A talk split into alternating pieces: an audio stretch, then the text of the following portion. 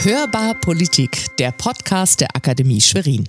Hintergründe zu aktuellen politischen Themen mit Fachleuten im Dialog. Und Sie sind uns wichtig. Schreiben Sie uns im Anschluss Ihre Fragen oder Ihre Meinung zum Thema. Oder diskutieren Sie einfach live mit bei Hörbar Politik nachgefragt. Termine zum Online-Talk über alle Beiträge finden Sie unter www.akademie-schwerin.de. Schön, dass Sie reinhören. Ja, willkommen zur Folge 1 von Staffel 2 von Hörbar Politik, dem Podcast der Akademie Schwerin. In Pandemiezeiten geboren hat uns dieses Format gezeigt im letzten Jahr, wie wichtig es ist, miteinander über Politik zu reden. Miteinander, das sind zum einen wir, das Team, das aus Ricarda Steinbach, Kinan Jäger, Mike Nomak und mir, Udo Metzinger, besteht. Miteinander, das sind aber auch Sie, liebe Zuhörerinnen und Zuhörer, die im Format nachgefragt rege teilgenommen haben bisher, um uns Fragen zu stellen zu dem, was wir hier erörtert haben. In Staffel 1 sind wir gedanklich einmal um die Welt gereist und haben uns verschiedenen Regionen und Herausforderungen gewidmet. In Staffel 2 wollen wir uns über die großen Themen internationaler Politik verständigen und die Phänomene dieser Zeit erörtern. Basierend auf einem Buch, das jeweils einer aus unserem Team mitbringt, um anhand dieses Buches über Politik zu sprechen. Mein Name ist Udo Metzinger und ich gestalte diesen Podcast heute zusammen mit Ricarda Steinbach und Mike Nowak. Und das Buch, das ich mitgebracht habe, ist von Joseph Nye, einem amerikanischen Politikwissenschaftler, der 2011 äh, geschrieben hat, das Buch geschrieben hat, Macht im 21. Jahrhundert, politische Strategien für ein neues Zeitalter mittlerweile auch schon elf Jahre alt. In diesen elf Jahren hat sich eine Menge verändert. Aber es ist ganz wichtig, glaube ich, sich über dieses Phänomen von Macht zu unterhalten. Joseph Nye schreibt, mit Macht ist es wie mit dem Wetter. Jeder ist von betroffen, aber die wenigsten verstehen, wie es funktioniert. Deshalb meine erste Frage an euch beide, Ricarda und Mike. Was bedeutet Macht für euch? Danke, Udo ich darf beginnen. Für mich ist Macht natürlich ein Phänomen, was zwischen Freiheit und Sicherheit liegt und sehr eng an den, an den staatlichen Begriff der Souveränität äh, geknüpft ist. Souveränität natürlich im Inneren, das heißt, ich kann äh, mit einer natürlichen Autorität, aber natürlich auch mit einem klaren Stru äh, Konstrukt sozusagen, kann ich natürlich äh, meine Souveränität, meine innere Souveränität gestalten. Äußere Souveränität bedeutet für mich Handlungsfreiheit. Das heißt Handlungsfreiheit, Gestaltung, Spielraum, natürlich immer auch in Bezug darauf, dass ich sage, dass ich natürlich mein Staatsgebiet, mein Staatsvolk und natürlich auch meine staatliche Verfassung als das wichtigste Element für Souveränität auch begreife. Also Macht zwischen Freiheit, Sicherheit, immer auch verbunden mit dem Begriff der Souveränität. Dankeschön. Mike, wie definierst du Macht?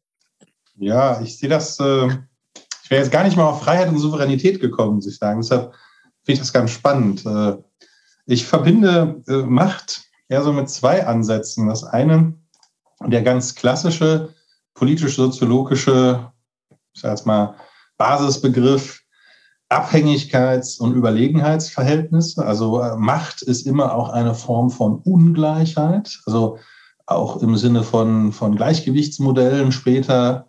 Macht ist immer etwas, äh, jemand, der Macht hat, Macht ausüben kann. Also ganz banal mit Max Weber gesprochen, jemand, der führt und jemand, der geführt wird. Also Macht immer als etwas, was auch auf Ungleichheit basiert. Und gleichzeitig ähm, äh, würde ich das auch sagen, dass man ganz weit zurückgehen kann zu Macht. Macht ist etwas, und da gehe ich dann so ein bisschen zurück zu Aristoteles, ähm, äh, Macht ist etwas, das eine Veränderung bewirkt, die sonst nicht stattgefunden hätte. Also Macht auch immer als etwas Bewusstes, als etwas äh, Transitives, aber auch als etwas ganz, ganz Urwechsliches. Das muss noch nicht mal was mit Freiheit und Souveränität zu tun haben bei mir. Bei mir ist das eher so die, ja, äh, auch ein Schaffensakt oder ein Zerstörungsakt. Das ist für mich Macht. Dankeschön. Wir werden hier richtig philosophisch heute. Meine Lieblingsdefinition von Macht ist die von meinem Doktorvater Werner Link, der natürlich in Anlehnung an Max Weber, du hast ihn schon erwähnt, mal geschrieben hat, dass Macht die Möglichkeit ist, den eigenen Willen durchzusetzen gegen das Widerstreben anderer, koste es, was es wolle. In diesem koste es, was es wolle, stecken natürlich die Machtressourcen, die Machtmittel drin, die ich bereit sein muss einzusetzen, um anderen meinen Willen nahezubringen. Machtarten haben sich in den letzten Jahrhunderten immer wieder verändert. Was glaubt ihr, sind heute die Machtarten, die ein Staat benötigt, um seinen Willen, seine Interessen, vielleicht auch seine Souveränität, seine Freiheit zu wahren beziehungsweise durchzusetzen? Ich glaube, mehr denn je ist heute wichtig. Und äh, deshalb bin ich nicht mehr ganz so bei Werner Link, den ich trotzdem alles sehr als Politologen auch sehr schätze, ähm, als etwas, was natürlich auch und jetzt komme ich mit einem schönen Begriff der Autorität. Und eine Autorität, die natürlich heute nicht mehr frei im Spiel der Kräfte ist. Wir haben uns ja institutionell mit dem System der kollektiven Sicherheit, aber auch mit dem System der Vereinten Nationen natürlich ein Konstrukt äh, gegeben, was natürlich unsere Macht, unsere Souveränität als Staaten natürlich weltweit einschließt und somit natürlich auch unsere Autorität davon abhängig ist, wie andere Staaten auf uns reagieren. Und insofern natürlich auch diese Selbstbindung der Staaten, völkerrechtlich gegeben im System der kollektiven Sicherheit, führt natürlich dazu, dass Autorität wichtiger denn je ist. Und diese Autorität kann ich mir erwerben, äh, nicht nur durch Zwang oder Gewalt, sondern zum einen natürlich in der selbstmündigen Freiheit im freien Spiel der Kräfte. Danke, Mike. Wie siehst du das? Uh, das ist jetzt eine richtig gemeine Frage. Äh, vor allen Dingen, ähm, weil man ja mit den unterschiedlichsten, äh, also für mich ist Macht immer kontextbezogen. Also Macht, äh, es gibt zwar diesen schönen Spruch, den ich auch mal ganz gerne verwende, äh, Might makes right. Also ein ganz banales, äh, quasi urwüchsiges äh, Verständnis von Macht als äh, ja, quasi wie so eine Naturkraft. Also etwas, was man hat oder was man nicht hat. Also so zwischen 0 und 1 oder 0 und 100 oder 1000, je nachdem, wie ich es messen möchte. Ähm, und was ich dann zusammensetze aus verschiedenen Ressourcen, aus Mitteln, aus Arten. Dann kommen so Legitimationen, dann kommen so Erklärungsansätze.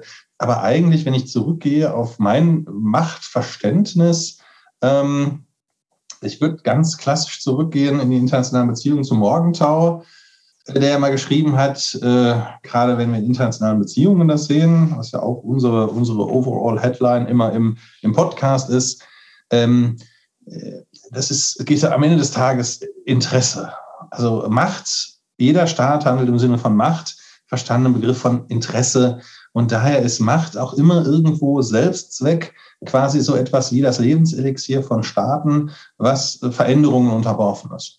Und äh, wie ich das jetzt zähle, also früher hätte man vielleicht gesagt, man zählt das auf die Bevölkerungsgröße. Und ich meine, Joseph Nye verwendet das ja auch, äh, indem er, glaube ich, sagt, in dieser Auflistung, glaube ich, schon direkt in seinem Vorwort, ähm, dass man früher die Kolonien gezählt hat. Dann hat man im 18. Jahrhundert in Frankreich die Größe der Armee gezogen und die Kompaktheit des Landes. Dann hat Großbritannien doch mal, hier Horace Walpole war das doch, der befürchtet, dass es sein Land hat im Verlust der Kolonien auf den Status von Dänemark oder Sardinien zurückfällt. Äh, vor der industriellen Revolution war das. Also, äh, aber letztlich geht es immer um Selbsterhaltung, um, um, um ein Selbstinteresse eines Herrschaftsgebildes. Also für mich ist auch Macht immer untrennbar mit Herrschaft verbunden, also mit der Ausübung von Macht. Mhm. Dankeschön. Gehen wir mal von der Theorie in die Praxis. Joseph Nye, dieses Buch, ich sagte es bereits, ist 2011 erschienen. Da ist Amerika noch da. Es ist die Obama-Zeit, als ja auch amerikanische Führung wieder so ein bisschen hergestellt wird nach den Bush-Jahren, wo ja gerade die amerikanische Softpower, die weiche Macht massiv gelitten hat, die Glaubwürdigkeit, diese, dieses Zutrauen in amerikanische Führung. Ja, Asien spielt eine Rolle und auch darüber spricht er, dass sich die Macht möglicherweise vor allem wirtschaftlich Richtung Asien verschieben würde. Russland kommt nur am Rande vor. Wir wissen, die Welt hat sich in den letzten elf Jahren gewandelt. Würdet ihr der Analyse von Joseph Nye, dass Amerika weiterhin die Nummer eins sein wird, zumindest noch für die nächsten 50 Jahre zustimmen? Oder geht der Niedergang, von dem er ja auch schreibt, Amerikas schneller als gedacht? Also, nachdem ich ja den Begriff der Souveränität und der Autorität eingeführt habe, ganz bewusst, um natürlich äh, auf diese Frage auch zu kommen und zu sagen, ist, sind die Vereinigten Staaten tatsächlich auch zukünftig noch die führende Macht in der Welt, muss ich ganz einfach sagen, als jemand, der Demokratie als eben eine Anerkennung von Autorität und Souveränität auf dem freien Spiel der Kräfte oder auch aufgrund von Mehrheitsentscheidungen, Schutz der Minderheiten, also demokratische Prinzipien. Und das natürlich auf den internationalen Rahmen bezogen, der im Endeffekt Gewohnheitsrecht ist, muss ich im Endeffekt da sagen, ja, die USA ist auf Grundlage dessen, nicht nur weil sie militärisch weit vorne ist und natürlich auch noch ähm, im Endeffekt äh, wirtschaftlich und politisch Führungsanspruch hat, muss ich auch sagen, aufgrund der gegebenen Autorität durch die Demokratie als erste Demokratie weltweit, muss ich im Endeffekt sagen, bin ich fest davon überzeugt, dass die Vereinigten Staaten durchaus auch weiterhin nahfristig, mittelfristig die Führungsmacht bleiben. Mike, stimmst du Ricarda dazu? Ja und nein, würde ich sagen. Also ich verwende schon seit Jahren ganz gerne, das ist ein Vorteil in der Stadt Bonn, jetzt mache ich auch schamlos Werbung für die Uni Bonn und äh, für den ähm, äh, Bonn PowerShift Monitor, also die, ähm, ein Lehrstuhl für internationale Politik von Professor Gu, setzt sich halt direkt am Center for Global Studies auch mit dieser Frage aus einer empirischen Datengrundlage auseinander. Und ähm, seit 2005 äh, bis 2015 ist der erste Zahlenrhythmus gewesen. Sie sind jetzt immer in kürzeren Abständen, also machen Yearly Updates. Und es ist schon so, dass die USA so etwas wie der Top-Loser sind. Also sie haben in allen, also in, sie haben acht Kategorien, die sie messen. Da kann man uns auch über die Messgrößen streiten. Aber das, die Quintessenz war immer die, die USA sind eigentlich der größte Verlierer, relativ gesehen. Absolut betrachtet sind sie aber immer noch top of the notch. Also absolut betrachtet sind sie immer noch, ähm, oder was heißt, sind sie immer noch, sind sie ähm, the world most powerful country. Und ähm, ich persönlich sehe jetzt auch nicht, dass innerhalb der nächsten, ich meine, 50 Jahre hat Naya sich auch sehr weit mit aus dem Fenster gelehnt. Also 2061, das ist eine Zielvision, die kenne ich sonst noch von der Afrikanischen Union. Also das sind mindestens drei Kohorten, quasi drei Generationen, wenn man das so sagen möchte, mit technologischem Fortschritt, der eigentlich gar nicht vorherzusehen ist. Also ich würde sagen, bis 2030 sind die USA auf alle Fälle ganz weit vorne noch, vielleicht auch noch bis 2040. Was danach kommt, ist wirklich Kaffeesatzleserei in der aktuellen Situation, weil sehr, sehr viele Entscheidungen, gerade jetzt in der Ära von Joe Biden, glaube ich, die Weichen stellen für eine Dekade der, der ja, Reprosperität der USA oder für tatsächlich eine Dekade des schleichenden Niedergangs. Nahe verwendet ja, glaube ich, selbst das römische Imperium, das ja noch 300 Jahre gezuckt hat äh, nach ihrer, ähm, nach ihrem, der, der Hochphase. Und äh, das stimmt eigentlich sogar noch länger, wenn man sich anschaut, was man als Hochphase des römischen Imperiums betrachtet, die Republik, die augustianische Zeit oder die Zeit um, um, ähm, um 100 herum nach Christus. Und das ist schon eine schwierige Frage, auf welche Messgrößen ich nehme. Ich persönlich sehe auch China nicht als den äh, Top-Contender. Also China ist sicherlich Rising Power, aber wir reden über ein Land mit gigantischen Problemen und einfach einer unglaublich großen Zahl von Menschen, die halt nicht wie die USA nur äh, die netten Mexikaner und die lustigen Kanadier als, als äh, Grenzen haben, als, als angrenzende Nationen, sondern sehr, sehr viele kleinere Problemherde, die sich unter Kontrolle kriegen müssen. Also ich würde schon sagen, auch 2061 sind die USA, wenn nicht erster auf so einer globalen Machtskala, dann doch unter den Top 2, Top 3 Nationen. Sie sind definitiv oben dabei. Sie haben so viel Macht akkumuliert, die löst sich nicht über Nacht auf, auch nicht durch Donald Trump. Mhm. Danke. Betrachten wir dieses Phänomen mal europäisch beziehungsweise deutsch. In dieser eben genannten Definition, andere dazu zu bringen, etwas zu tun, koste es, was es wolle. Wie würdet ihr da deutsche Macht, wir tun uns immer so schwer mit diesem Begriff, deutsche Power, vielleicht ist das unverfänglicher, einordnen? Besitzen wir Macht und haben wir einen Willen, den wir gegen die Interessen anderer in dieser Definition durchsetzen? Ich glaube, jeder Staat hat einen bestimmten Begriff von Macht und Staatsgewalt. Und ich denke, auch Deutschland hat den.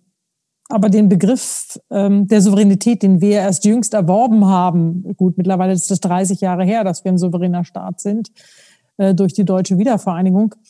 Ähm, ich glaube schon, dass wir auch einen Anspruch haben, den wir aber immer, und das ist, glaube ich, das große Problem, uns selbst beschneiden dadurch, dass wir im Endeffekt ihn nicht ähm, besprechen oder auch nicht artikulieren, sondern ich glaube, das größte Misstrauen herrscht unserer Politik entgegen, dass wir unseren Machtanspruch eben nicht klar und deutlich machen, unseren Führungsanspruch nicht klar und deutlich ähm, signalisieren oder eben artikulieren. Und ich glaube, und ähm, das ist eben auch immer diese, diese Diskrepanz, die wir haben, diese Selbstkasteiung, wir dürfen nicht führen. Andererseits kommt ein Staat, der souverän ist, nicht ohne Autorität aus, weil es sonst zum Scheitern verurteilt ist. Er braucht die Anerkennung im Inneren, er braucht die Anerkennung im Äußeren. Und ich glaube, das ist eben ein wichtiges, ein wichtiges Paar, ein wichtiger äh, Pol sozusagen, den man auch finden muss, um tatsächlich das auch zu machen. Und insofern ist natürlich Deutschland natürlich eine Führungsnation. Ich kann natürlich davon sprechen und kann sagen, Deutschland ist eine der führenden Wirtschaftsnationen äh, praktisch. Andererseits ist es eben so, kann ich nicht artikulieren, militärisch und politisch übernehme ich aber keine Führungsverantwortung. Wer führt, macht auch Fehler. Danke. Also irgendwo zwischen Machtversessenheit, die wir mal besaßen, und Machtvergessenheit, die heute vielleicht allzu häufig auch dominant ist. Mike. Ich sehe das ganz anders als Ricardo. Ich finde das auch total spannend. Ähm, ich sehe Deutschland schon als ein sehr machtorientiertes Land. Man hat halt eingesehen, dass man es alleine nicht mehr schafft. Das ist jetzt sicherlich hart. Also es ist noch nicht auf Steinbach, auf Schönbach-Niveau oder auf Erika Steinbach-Niveau, aber das ist sicherlich schon eine Frage, ähm, Nein spricht das auch an. Das fand ich ganz interessant. Ich habe in der Vorbereitung tatsächlich mal noch mal ein paar Kapitel quer gelesen, meine alten Notizen, auch ein paar Executive Summaries, Rezensionen oder auch Kritiken, auch nach der Krim, also in, nach 2011. Und ähm, ich fand es ganz interessant, dass historisch er eigentlich immer ein Beispiel einbringt, wie es, was, was so der Worst Case war, nämlich dieses Upstart Germany, also dieses äh, Deutschland als verspäteter Nationalstaat. Ähm, keine Integration, die deutsch-französische Feindschaft als Problem.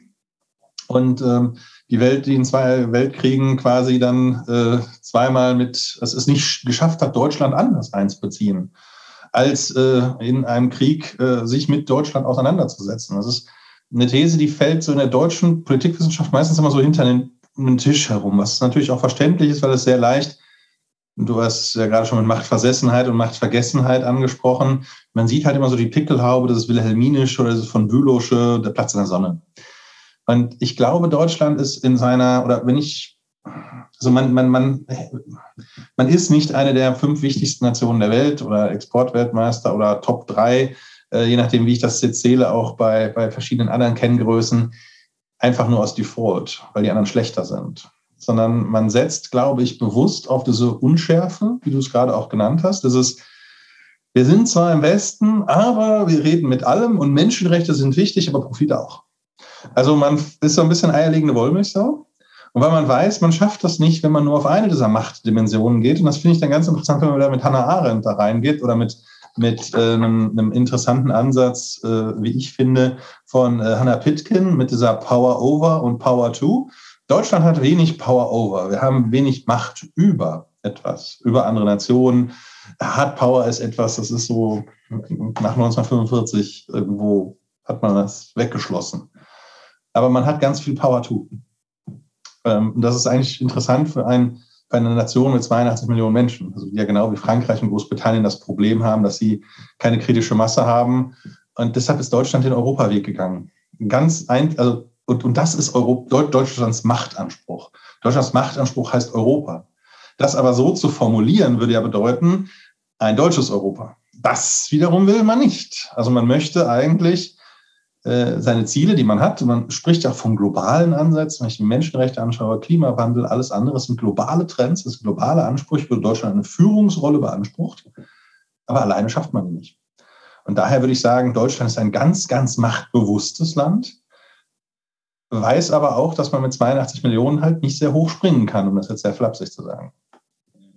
Danke. Also dem würde ich mich, um jetzt auch meinen Beitrag zu liefern zur Diskussion, auch gerne anschließen, weil wir wären heute nicht da, wo wir sind, wenn nicht unsere Regierung der Nachkriegszeit sehr wohl ihre Interessen verfolgt hätten und dementsprechend auch Macht von Soft Power bis irgendwo so in die Mitte dieser Machtachse von Joseph Nye hinein angewendet hätten. Aber wir haben eben gelernt, unsere Interessen nicht mehr so klar zu formulieren, über Bande zu spielen, sehr häufig über die europäische Bande. Ab und zu haben wir uns so ein bisschen versprochen. Ihr erinnert euch vielleicht an Volker Kauders Satz beim Karlsruher CDU-Parteitag, in Europa wird wieder Deutsch gesprochen. Der kam bei unseren Nachbarn nicht allzu gut an. Varoufakis, der damalige Finanzminister Griechenlands, hat es ja auch erkannt, indem er auf dieser Konferenz in Kroatien sagte, die Wahrheit ist, die Deutschen haben nicht uns gerettet, sondern ihren eigenen Arsch. Und deshalb let's stick the finger to Germany. Das war dieser berühmte Mittelfinger, der möglicherweise uns gezeigt wurde. Und ich glaube, das hat nochmal sehr gut gezeigt, dass wir eben sehr vorsichtig sein müssen, auch in der Formulierung unserer Interessen, ganz einfach, weil wenn Deutschland sagt, wir wollen, dass erstmal so ein bisschen Misstrauen, vielleicht sogar schon Gegenwehr entsteht und wir es deswegen umso schwerer hätten, unsere Interessen durchzusetzen. Andererseits finde ich es gerade so in den letzten Jahren da auch ein Paradigmenwechsel feststellbar. Heiko Maas hat gesagt, Europa ist das nationale Interesse Deutschlands. Und da wurde eben, genau wie du es getan hast, Mike, auch von politischer Seite dieser Zusammenhang hergestellt. Ricarda, ist Europa unser nationales Interesse? Wirtschaftlich in jedem Falle. Wir haben unseren großen Binnenmarkt und wenn wir wirtschaftlich etwas tun, tun wir es über Europa. Das auf jeden Fall. Andererseits fällt es mir schwer, angesichts unseres Engagements mit unseren Partnern, sowohl sicherheits- als verteidigungspolitisch, äh, tatsächlich von einer äh, von einem Bewusstsein zu sprechen für das, was als Aufgaben von uns auf uns zukommt. Mike hat es ja auch schon gesagt, er hat sich versprochen sozusagen mit, der, mit dem Schönbach und der Steinbach. Ein freudscher Versprecher, Mike. Aber im Endeffekt äh, muss man tatsächlich sagen, man erwartet natürlich von uns gerade im Moment aus Polen, aus den baltischen Staaten Führungsverantwortung, politisch als auch militärisch Verteidigung. Und wir, wir äh, laufen, wir schwimmen im Endeffekt in einem offenen Ozean und haben eben nicht klar und deutlich gemacht, wir stehen für Europa, wir stehen für unsere europäischen Partner. Und dazu zählen natürlich auch die Nöte und Ängste der Osteuropäer, genauso wie die Nöte und Ängste sozusagen der Süd- oder auch Nordeuropäer also insofern muss ich sagen, wirtschaftlich auf jeden Fall. Militärisch, politisch, denke ich, sind wir am Schwimmen.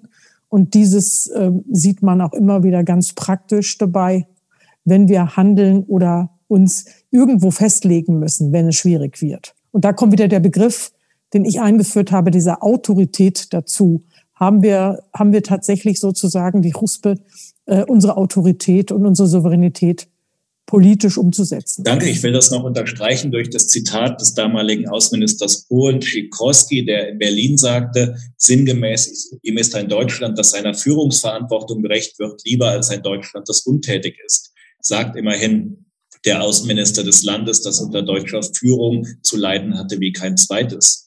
Und von daher hat sich da, glaube ich, schon auch ein Paradigmenwechsel ereignet, so in den letzten 10, 15, 20 Jahren, der, glaube ich, in Teilen unserer Bevölkerung einfach noch nicht so ganz angekommen ist. Auch darüber haben wir in der letzten Staffel verschiedentlich schon gesprochen. Zurück zu Joseph Nye. Neben den Machtverschiebungen und diesen Machtarten spricht er auch von Machtdiffusion im 21. Jahrhundert. Also dass Staaten gar nicht mehr die Kontrolle über alles haben, sondern andere Akteure ergänzend oder möglicherweise an die Stelle staatlichen Handelns treten, transnationale Akteure, Technologiekonzerne, Telegram möglicherweise heute gefährdender für die Stabilität eines Landes als ein Aufmarsch von Panzern. Wie würdet ihr diesen Ansatz von Nye, und ihr seid ja beide noch gut im Stoff drin, was dieses Buch angeht, jetzt auch mit dem Abstand von zehn, elf Jahren betrachten? Wenn ich auf hybride Bedrohungen gucke, die natürlich auch, wo nicht nur die Medienlandschaft eine Rolle spielt, sondern auch natürlich Cyberangriffe, Informationswarfare, muss ich ganz klassisch sagen. Im Moment sind die Staaten noch sehr erfolgreich im Spiel der Kräfte. Aber sie wissen, dass sie herausgefordert werden, und da bin ich schon dabei, von transnationalen Akteuren. Also so dieses einfache Spiel der Kräfte im System der kollektiven Sicherheit oder wie gesagt im alten System ähm, im Spiel des Gleichgewichtes, was Mike angekündigt hat, ist es natürlich eine Herausforderung. Aber, und äh, das ist im Moment auch eine Absicherung äh, dazu, dass natürlich Staaten schon auch interessiert daran sind, auch außenpolitisch international im Völkerrecht, aber natürlich auch im internationalen äh, Kontext ihren Spielraum zu erhalten, obwohl die Gefahren, die Bedrohung, man nutzt ganz gerne natürlich so dieses freie Spiel von nichtstaatlichen Akteuren, um seine Meinung zu sagen. Aber ich halte Staaten für heute doch noch sehr wirkmächtig. Trotz Telegram, trotz 11. September, trotz all diese Dinge, die natürlich in unserer Historie uns begleitet haben. Danke, Mike. Wie siehst du das? Ja, ich will jetzt nicht sagen ähnlich, aber es gibt, also ich, mein Problem genau, ich meine auch unter anderem vor, basierend jetzt auf einem, einem anderen Vorhaben, was dieses Jahr wahrscheinlich noch starten wird, was sich genau mit dieser Telegram-Frage beschäftigt, es gibt halt zwei große Herausforderungen. Ich meine, jetzt könnte man sagen, Ney hat die ja schon besprochen, wenn er auf sein 3D-Schachspiel geht und sagt, äh, wir haben auf der ersten Ebene so Hardpower, ne, Militär und auf der zweiten Ebene haben wir die Wirtschaft, die kann man auch zählen. Und auf der dritten Ebene haben wir halt auch Pandemien. Da haben wir Corona zum Beispiel jetzt als Ab, als Game Changer. Früher kam immer so die Sache mit Ebola oder vielleicht erinnert man sich noch an die 90er Jahre, Outbreak. Das ist so Frage, was, was die Zivilisation, das Zivilisation wirklich ähm, äh, zerstören kann, also im Prinzip Vertrauensverlust. Dann denken wir an 9-11, Great War on Terror ähm, oder Global War on Terror, wie er ja eigentlich heißt, ähm, der bis heute auch als Narrativ, unabhängig von den ganzen Sachen, auch in der, in der Sahelzone gilt. Ähm, das sind beides Sachen voller transnationaler und ähm, eigentlich auch privater Akteure oder auch äh, die Frage um das Metaverse, um Facebook, also das Internet 3.0, Diskussion um die NFTs, also diese, diese Investitionsmöglichkeiten, Kryptowährungen, all das sind ja im Prinzip nicht staatliche Aspekte, die aber bis heute trotz dieses unglaublich großen Hypes noch keine substanzielle Macht in Form von struktureller Macht oder struktureller Gewalt haben. Also die sind da, die sind auch wichtig, die verändern auch das Leben, aber der Zugang zu dieser Technologie und die Akzeptanz, wenn wir jetzt auf Informationstechnologie zum Beispiel kommen, also sprich äh, das Internet als vielleicht größter Gamechanger ähm, oder auch mobiles Telefonieren, also mobile Kommunikation, ähm, äh, die sind immer noch staatlich reguliert. Also die sind trotz aller Sachen nicht völlig, äh, völlig staatenfrei. Und, selbst die ganze Diskussion Bitcoins und andere Kryptowährungen, wenn im Kosovo und in Russland dann halt kein Strom mehr dafür produziert wird, dann sitzen ja auch im Trocknen und dann hat sich deine Macht über Nacht pulverisiert. Und daher sehe ich das nicht so. Ähm, ich sehe den Nationalstaaten mehr als ein, mehr ein Problem als eine Lösung.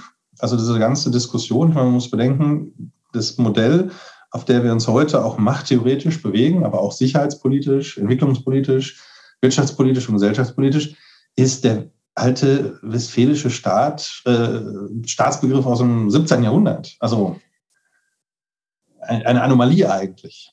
Und äh, ich sehe eher den Trend zu so etwas wie, ähm, ich sagen, Multilateralismus, aber ich, ich, finde, das hat halt sehr, sehr viel für sich, weil es ein kooperativer Führungsstil ist mit abwechselnden Machtsituationen, wo es ja da gerade darum geht, das Problem von Macht, nämlich dass Macht auch Verlierer hat, ja zu minimieren. Dann ist halt mal der eine, mal führt mal der eine, führt mal der andere. Also quasi wie so eine Weltkameradschaft. Das klingt jetzt ganz bizarr, das wird vielleicht auch gestrichen, aber ähm, das, äh, das hat für mich einen großen Reiz. Und da würde auch sowas wie nahe reinpassen, weil dann habe ich sowas wie ein, die Welt als so eine Art Sportwettkampf. Ne? Man hat Regeln und selbst in den größten Dystopien zum Thema Macht mit transnationalen Akteuren, dass die irgendwann die Staaten ablegen, äh, äh, ablösen, habe ich doch immer Institutionen, sowas wie einen Konzerngerichtshof, die irgendwie für eine Stabilität sorgen. Also ich, ich sehe das jetzt nicht so, dass transnationale Akteure dominant sind. Denen fehlt halt am Ende des Tages jegliche Form der Legitimität. Punkt. Da bin ich wieder wie im Mittelalter. Might makes right. Vielen Dank. Das klang am Ende wie eine Mischung aus Annalena Baerbock und Peter Thiel. Joseph Nye fordert auf Seite 307 eine große Strategie ein, wie Staaten in dieser Welt, wo sich Macht verschiebt und gleichzeitig diffundiert behaupten können. Und wenn Sie, liebe Zuhörerinnen und Zuhörer, Lust haben, mit uns darüber ins Gespräch zu kommen, wie so eine große Strategie aussehen könnte, dann schalten Sie ein am 23. Februar um 18.30 Uhr bei Nachgefragt, wobei eingeschaltet natürlich ein Begriff aus der analogen Zeit ist. Sie werden einen Zoom-Zugang bekommen. Anmeldung erfolgt über die Akademie Schwerin. Auf deren Webseite sind alle Informationen dazu zu finden. Ich hoffe, Ihnen hat auch diese etwas andere Form des heutigen Podcasts gefallen. Würde mich freuen, Sie bei Nachgefragt zu sehen oder zu hören. Wünsche Ihnen bis dahin eine gute Zeit. Auf Wiederhören. Tschüss. Das war's bei Hörbar Politik. Sie wollen mitdiskutieren? Schauen Sie rein unter www.akademie-schwerin.de für den nächsten Termin von Hörbar Politik nachgefragt, unserem Online-Talk zum Thema. Oder schreiben Sie uns Ihre Fragen an die Runde des heutigen Beitrags, zum Beispiel per Mail unter sekretariat.akademie-schwerin.de. Bis zum nächsten Mal. Bleiben Sie uns gewogen, Ihr Team von Hörbar Politik.